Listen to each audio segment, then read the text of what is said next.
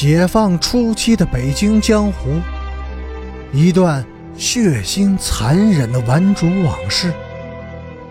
欢迎收听《北京教父》第一百六十九集。阮晋生那低沉的语调和放肆的观点，都令人不寒而栗。此时正是夜深人静时，两个人对望一眼，又匆匆的低下头。他们仿佛突然间才意识到，独处幽室中的孤男寡女亚当夏娃。他们之间还存在着一种自然的，然而又是神秘的联系，那是男女间的某种必然。傅芳默默地依偎在阮晋生的怀里，扬起他那发烫痛红的脸。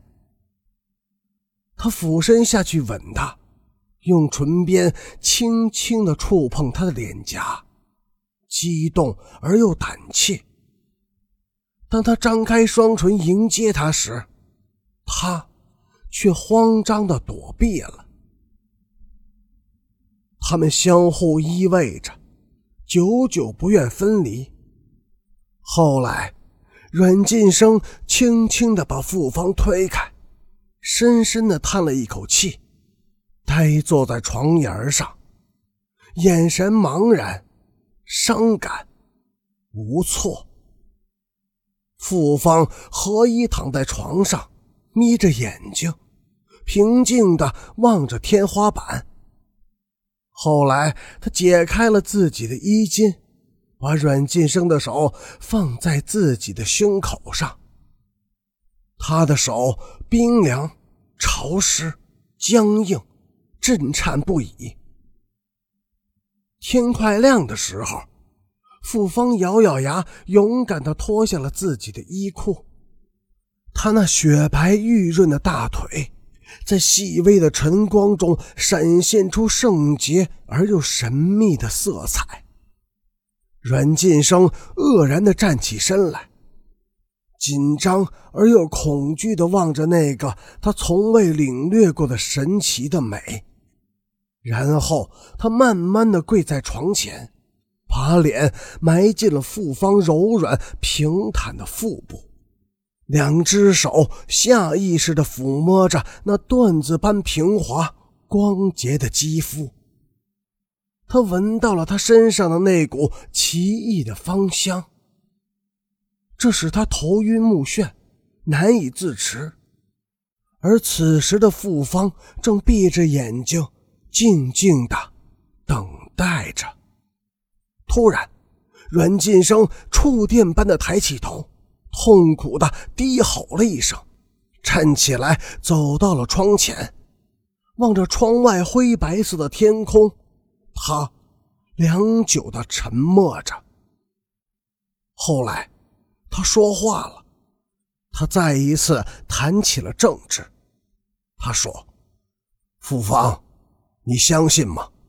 历史终将宣布文革的荒谬，宣布他老人家犯了错误。”他似乎在和谁争辩，滔滔不绝地讲下去，声调洪亮、急促，但是逻辑混乱、语无伦次，似乎心不在焉。傅芳也说话了：“你混蛋！”阮平金告诉傅芳，阮晋生已经同意自己去北京图书馆看书了。平金。你想看什么书？当然是世界文学名著。糊涂，平间，你记住，一切名著都是误人之作，平庸、虚伪、荒唐透顶。真正能给人以启迪和教益的，倒是那些受冷落甚或被查禁的书。傅方愤愤地说。阮平金揶揄道：“名著里。”不是有面首吗？狗屁！那些书里哪有一个真正男子汉？一个个的都涂着厚厚的脂粉，高谈阔论，虚无缥缈，且又常常无端的做出一副艰难困苦、百折不挠的意识状，千折百错，硬是不改初衷。砍头、流血、抛家舍业，敬畏的是一个虚无而又无聊的信仰，浅薄的令人作呕。万里觅封侯，匹马容凉州，男人当如此。建大功于天下者，必先修于闺门之内。真正的男人必须会对付女人，先是勾引撩拨，后又闪转腾挪，拿不出一点真玩意儿，那叫什么男人？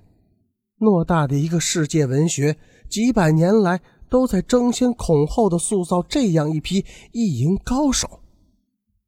阮平金笑了，嘿，傅芳。你应该看生理学教科书。傅芳叹了一口气，又接着说：“相比较而言，古希腊的东西还算有几分人情味儿。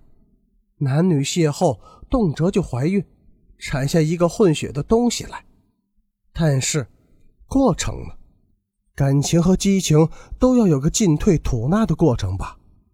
不，完全没有。”有的只是阳光雨露、微波清风，沾染上些许就体疲力乏、意满神足，回家江西去了。做女人真的就那么惨？怀孕过程，阮平金的脸涨得通红，心也急剧的跳动起来。他突然意识到，哥哥要说而未说的第二个条件。或许就是指这个最敏感、最尖锐，然而又是最常规的问题。但是，那又怎么能作为一个条件提出呢？那个条件究竟会是什么？